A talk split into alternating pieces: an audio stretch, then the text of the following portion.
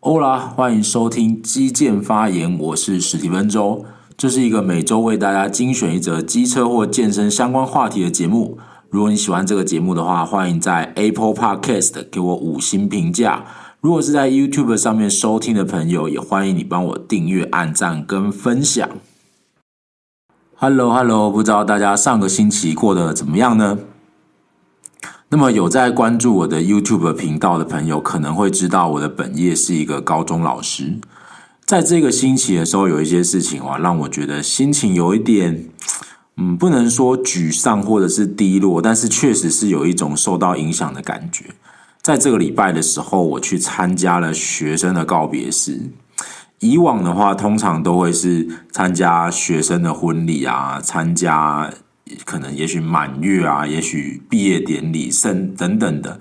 但是参加学生的告别式这种事情呢，我是第一次。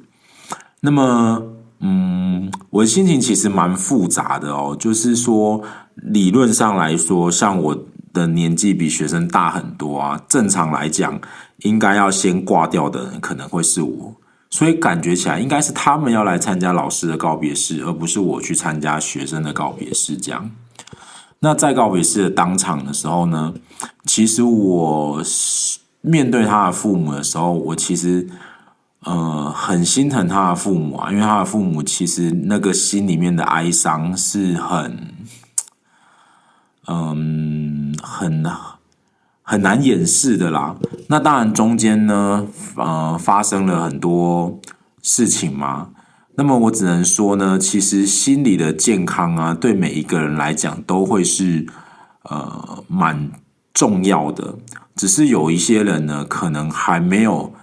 能够找到一个嗯、拯救自己的方法，然后就这样就这样子的，然后可能就是再也没有下一次机会了。那这件事情的话，就是嗯。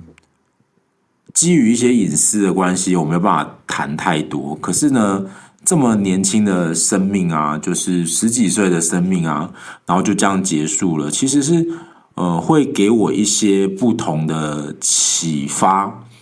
就是有的时候我们期待说自己会有下一次的机会，然后很多事情都想说，等我之后怎样的，再怎样的时候。可是有些人就是没有办法掌握到这个机会，也许很多事情就是不会有，嗯，下一次的。那说起来是很神奇的啦，因为呢，嗯，我的这个这是我自己班上的学生嘛，那么呃，我的学生是有一些就是受到忧郁症的困扰很久了嘛，那当然中间会有一些其他的状况啊。那我自己是觉得说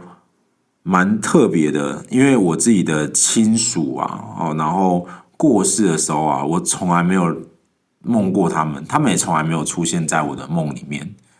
但是呢，就是在参加这个告别式的前几天啊，然后我就是梦到，就是学生一如往常的一样跟我在办公室讲话，然后。可是呢，我具体来讲，我已经不记得他到底跟我说什么。其实因为感觉就是在做梦嘛，然后就是嗯，没有听到任何声音，但是记得的就是那个脸上的表情啊，是嗯一种不是那种发自不是那种狂喜，而是一种就是嗯，确实你会感觉到他的心情很好的那种样子。那当然就是会希望说呢。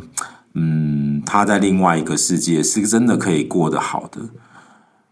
对哦，就是就是大概最后能够做的事情，大概就是这样子啦。那希望就是呃，可以一路好走这样啊。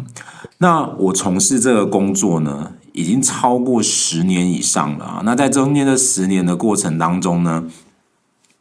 有一些一定会有一些故事可以讲，然后有一些。呃，对自己很很大影响的事情，然后造就了目前的现在的这个状况。那我不知道大家呢认为啊，养成一个呃合格的老师啊，是需要多久的时间？那么以现在的角度来讲，你要当一个呃。就是学校的老师的话，大概会经过几个阶段啦。那这个顺序可能会不一样，但是总而言之呢，就是会是你要先经过实习啊，然后取得教师证，然后找到一所学校。流程可能不不尽相同，但是基本上都是要经过这些步骤。那你取得了所谓的教师证的时候呢，其实它只是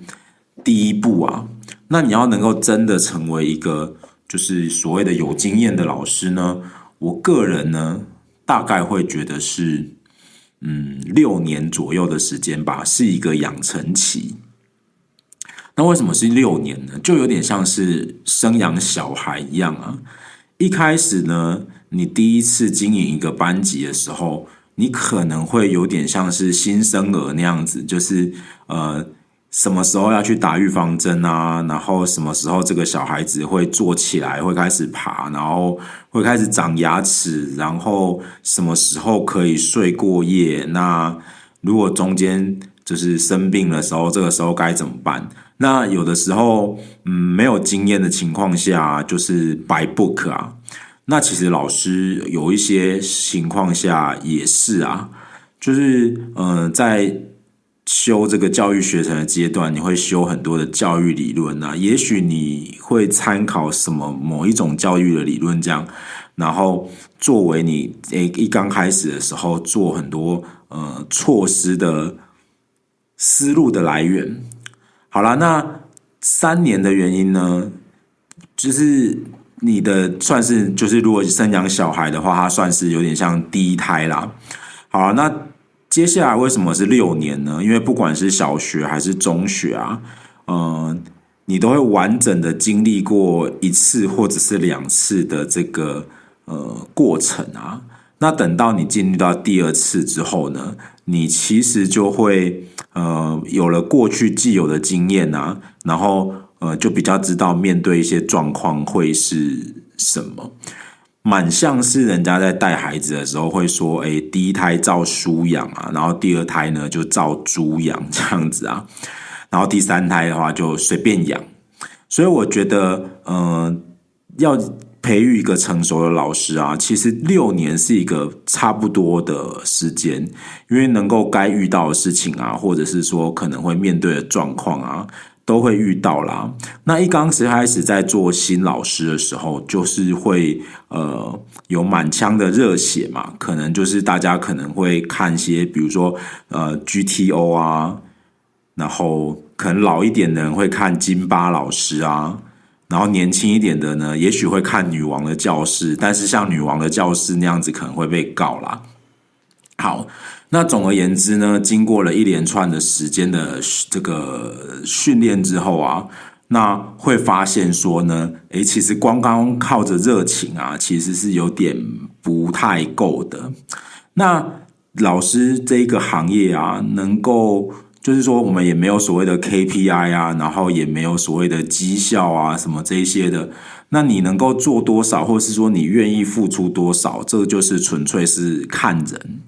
那我们会发现有一些所谓的资深老师，比如说像我这样子，好像好好像比较不愿意去参加学生的活动啊，或者是说，嗯，跟学生的互动会变得比较少一点点啊，呃之类的啊。其实我觉得那不代表说，呃，对于这一份工作没有热情啊，而是说，呃，更能够知道说怎样是一个舒适的距离，对彼此都好的那一种。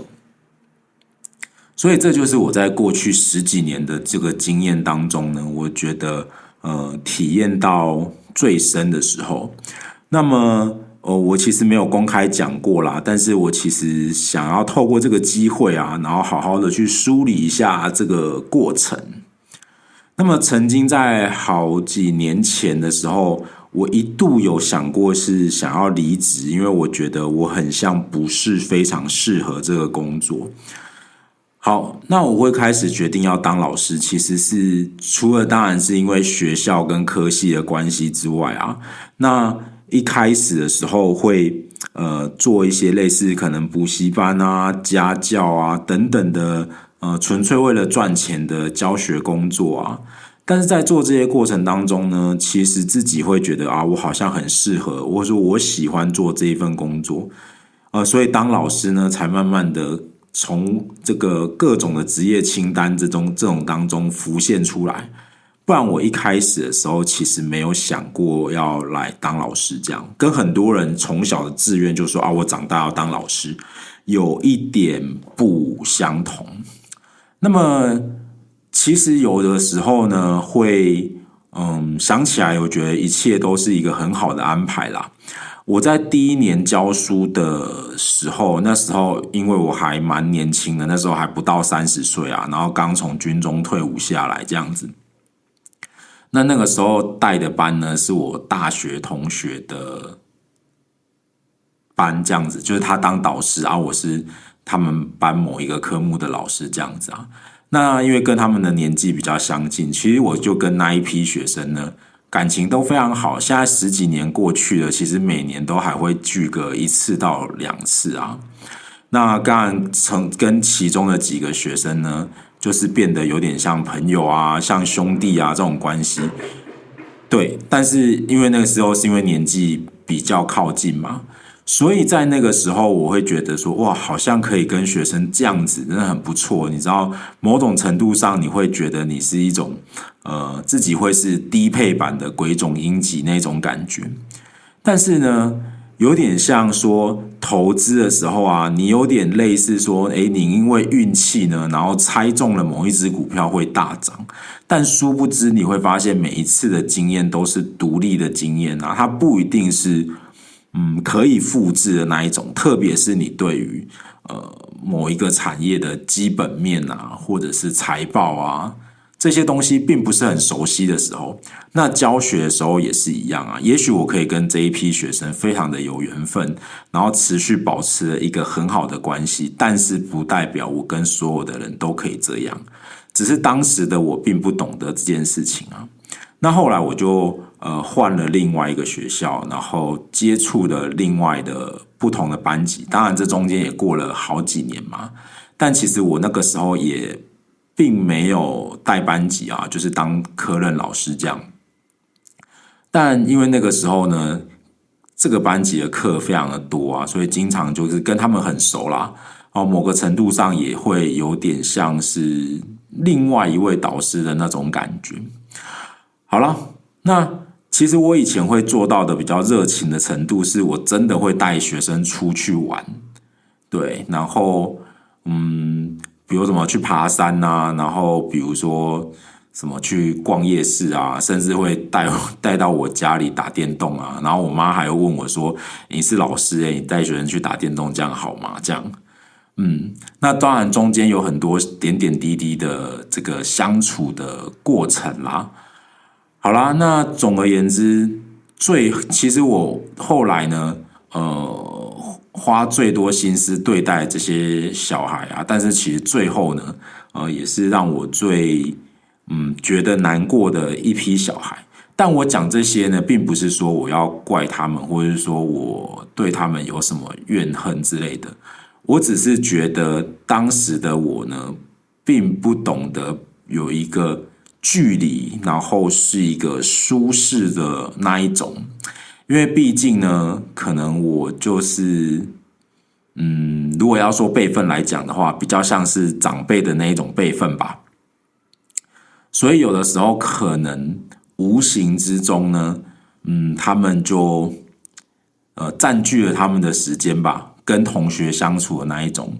对，哦，所以。总而言之，中间都陆陆续续发生了很多事情啦，然后他们的一些对我的一些这个呃言语也好啊，或者是什么啊，哦，就是最后让我觉得其实心里面多少有一点受伤这样子啊。那其实我觉得这就是距离太近的那种结果，因为就好像小孩有的时候会对爸爸妈妈，然后。嗯，你知道吗？讲一些嗯，不，就是说外人听起来会觉得很伤人的话，但是因为他可能已经把你当自己人了，所以他就是会毫无遮掩的就去讲，但殊不知我们就也是会有受伤的感觉。好，像讲这些的目的呢，其实就只是说，呃，其实老师这个行业啊，他会不断的去呃付出自己的那个情感啊，所以他很难去像企业一样做一个什么绩效的评量，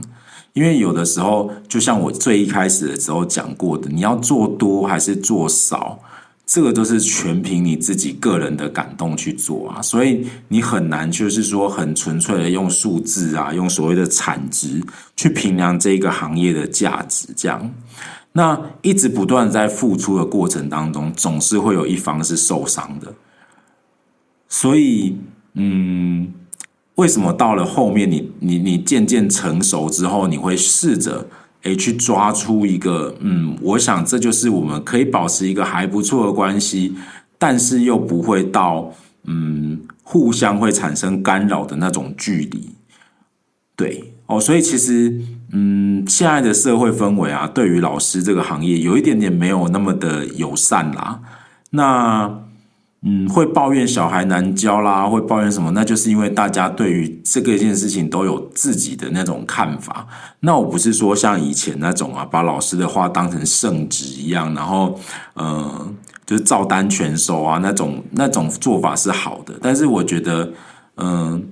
其实以教学这个行业来讲，它也是有它自己一定程度的专业啦。那只要老师提出来的这个。建议啊，说法啊，或者是什么，并不是那种非常离谱或奇怪的啊。我觉得，呃，如果可以互相配合的话，那其实对于小孩是会有帮助的啦。哦，那么在节目的一开始呢，就是简单的跟大家讲一下，哎，这阵子有一个感触，好像感触有点多啊。哦，不过我今天的主题并不是要讲这个，那么。就讲到这边，那我就要开始今天的话题。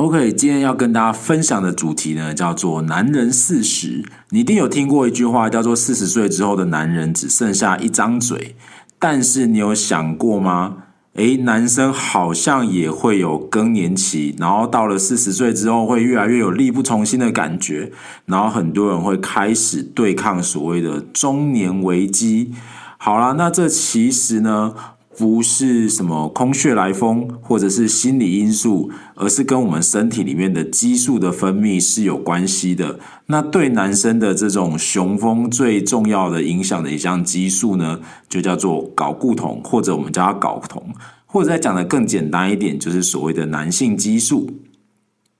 那睾酮会低下的原因呢，其实有几个可能性啦。第一个呢，就是它是一种呃早发性的，就是说它本身先天就分泌的不是很够。然后第二种的话呢，就是随着年性年纪的增长啊，然后它的浓度呢会每年有一些递减。那特别是在四十岁以前的四十岁以上的男性。然后再来的话呢，有可能就是因为药物啊，或者是你可能像健身健美的人，有一些人会使用外源性的睾酮，那就会导致你的身体呢，在停药之后，它就不再分泌了，而且这是一个不可逆的结果。好，那。如果假设睾酮低下的话，会有哪些症状呢？其实，在生理方面啊，还有情绪方面，都会有一定程度的影响。比如说，在情绪的方面，特别容易累啊，容易疲劳，情绪障碍，然后情绪不稳定。那生理机能的话，就包含比如说活动力下降啊，骨质疏松啊，肥胖啊。或者是说，呃，力量减弱，肌力的流失，那当然影响到男生最在意的性功能呢，就会包含可能性欲下降啊，然后有勃起障碍，然后生育功能下降等等的。好了，那讲到这一些的话，一个正常的男性的话呢，他身体里面的睾固酮的浓度应该要是多少呢？但是最高值其实没有一个定论啊，那根据不同的研究机构，他们会给出不一样的数值。但是呢，以一般来讲，它的范围其实就是大概落在呃，每一千毫升呢，呃，三百五十纳克到一千纳克，这些都是一个正常的范围。那如果在三百以下的话，就可能会是所谓的睾固酮低下。那这个时候其实是可以去医院呢，然后请医生帮你做一些补充啦。那讲了这么多，什么东西叫做睾固酮呢？其实它就是一种所谓的合成的代谢类的胆固醇。那它的主要的功能的话，当然对于男生来讲，就是你会出现第二性征啊，然后提升你的肌肉量啊，然后骨骼的密度这一类的。好，然后它就像刚刚讲的，它会影响到你的情绪啊、认知、社交，还有新陈代谢。然后还有像男生呢，比较容易所谓的就是冲动一点啊，这其实都跟这个睾酮是有关系的。那正所正因为呢，它其实是有提高一些呃肌肉啊力量的一些效果啊，所以其实，在健美运动啊，其实会有很多人会注射这个呃睾酮啊。那我刚刚讲了，就是身体的话呢，它其实是有一个恒定性的，就是如果你的身体发现呢，诶，你的身体里面睾酮浓度已经过高了，那它就不会再主动分泌啦。那所以呃，很多这个一旦开始使用的人，他就只好一直都要不断的使用这种呃外源性的睾酮来做补充。那因为它对于运动的表现呢，其实是会有帮助的，所以呢。在很多的运动的比赛里面呢、其实这它都是一个禁药啦，所以呃嗯，当然如果是以健身的角度来讲啊，我是希望就是推广要自然的健身啊，用药的话，你可能就是必须呃一辈子就必须要用了。那么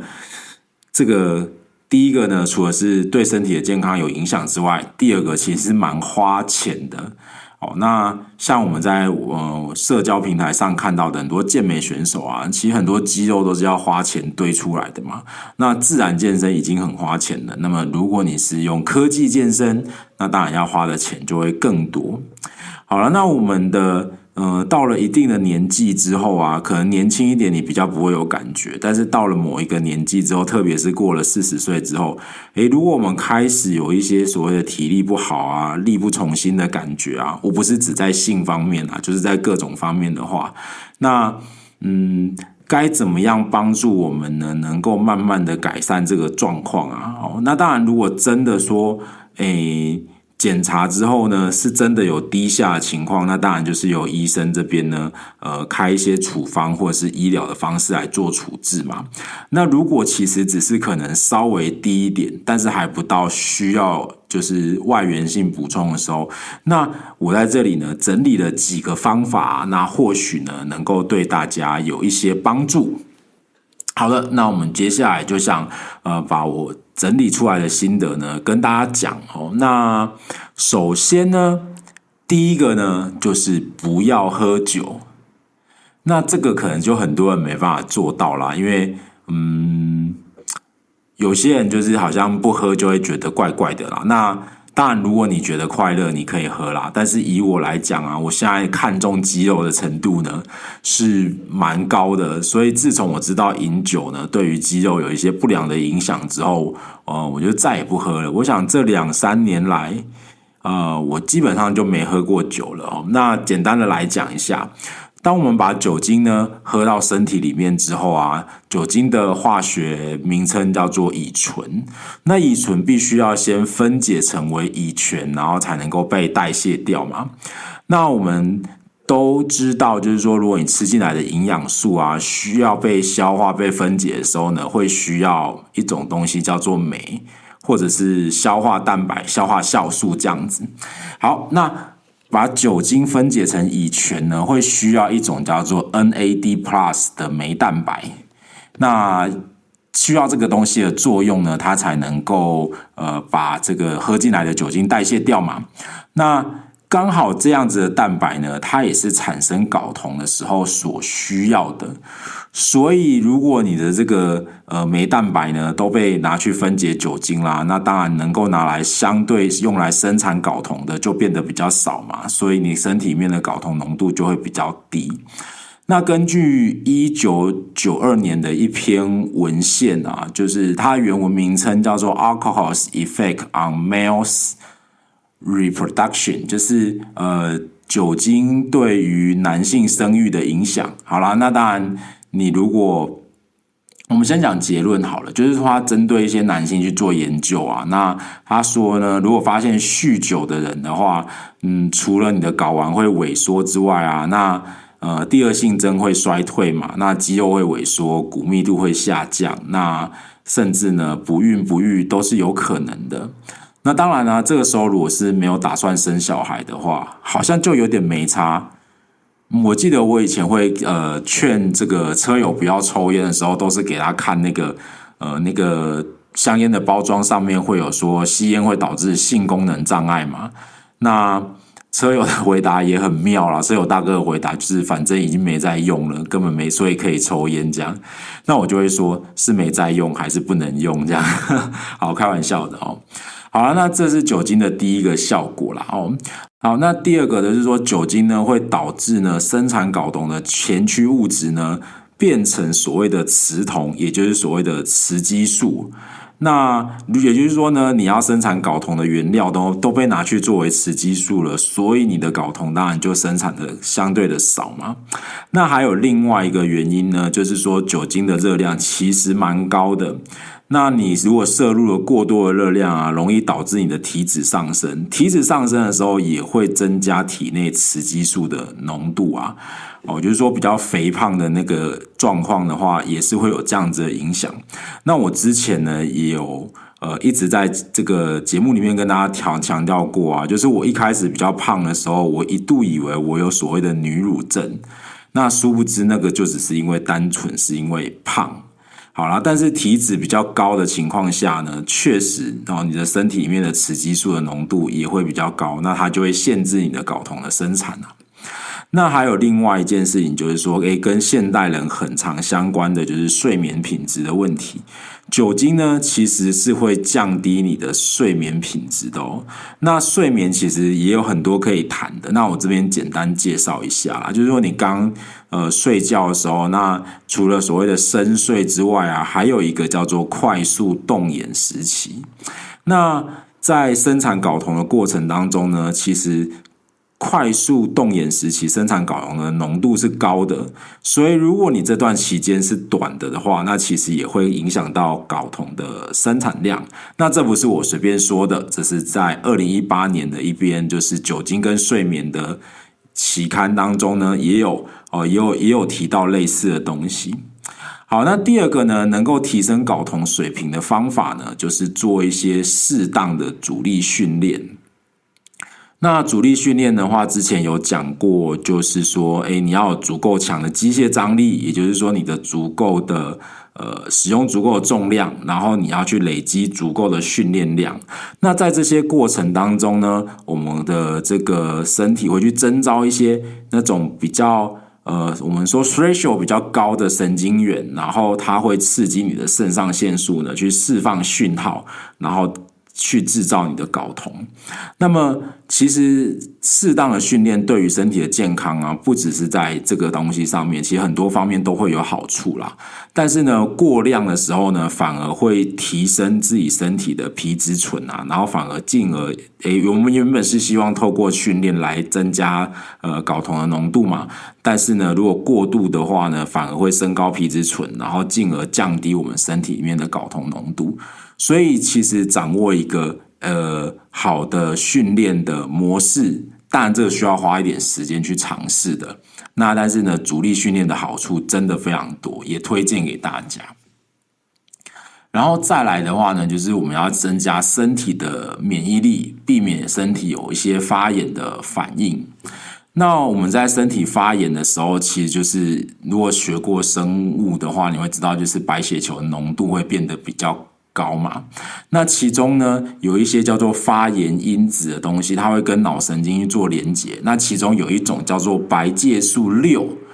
的这种发炎因子呢，它会去直接影响到我们身体里面呢控制这些激素分泌的器官，就是下视丘或者是脑垂体。那它会进而一步呢，去抑制身体里面的睾酮的生产。好，然后再来最后一点的话，其实就会跟我一开始节目的时候讲的有关系啦，就是这个所谓的心理健康 （mental health）。那我们知道呢，灵长类动物啊，比如说猴子好了，会有一个猴王嘛。那我不知道大家知不知道猴王产生的过程是什么？那因为是动物的话呢，它比较，即使是灵长类啊，它们其实也是透过很原始的方法，就是自家直接来打一架嘛，然后胜者为王啊，然后那个。呃，输的那个呢就被赶出这个群体嘛。那曾经有这种动物科学家的研究啊，就是那种猴王啊，它身体里面的睾酮的浓度啊，其实是比那个落荒而逃的失败者呢要来得高的。那其实这也就呈现是说，哎，睾酮对于男性来讲，为什么男性都会有一个比较嗯好胜啊、好斗的那种心态，就是基因就这样造成的。那因为呢，我们是文明的人类嘛，所以我们当然不会随便就找人打一架。不过，人类里面呢，也会有一些有趣的这种社会科学实验哦。在二零一八年的时候，有一篇文献啊，在这个社会科学家找了一个军乐队里面的成员，然后来做一种投票。那其中一种呢，就是说，哎，请大家呢票选除了自己以外啊。然后呢，那个这个谁是最有天赋的表演者？这样子好，然后就把这个结果公布出来。然后呢，另外一个投票呢，就是请大家呢去票选呢，谁是这个乐队当中呢，呃，技巧。最好的那个表演者，也就是说，一个是天分，然后一个是技巧，反正就是诶，都是比较好的这种方面的选择嘛。然后这个研究的结果很有趣哦，就是说，当他们把这个投票的结果公布给这些成员看的时候，然后呢，诶，被提到的那些人啊，提到的次数越多的话，在经过两个月之后的观察，他身体里面的睾酮的浓度竟然是高的。然后呢，一次都没被提到的那种比较偏呃边缘吧，或者是说大家都就是呃比较不肯定他的那种呢，诶，他的那个呃身体里面的睾酮浓度呢，反而是整体的里面最低的。那军乐队里面有男性的成员，有女性的成员啊。然后这个结果很有趣，就是说，诶，刚刚我提到的这个睾酮高低的问题，只有在男性成员里面会受到影响。那至于女性的话，则是没有统计上的显著变化。对，不要忘记哦，女性的身体里面呢，因为也是有这个性腺，所以它也是会分泌这个男性荷尔蒙，只是浓度呢，当然就没有男生那么多。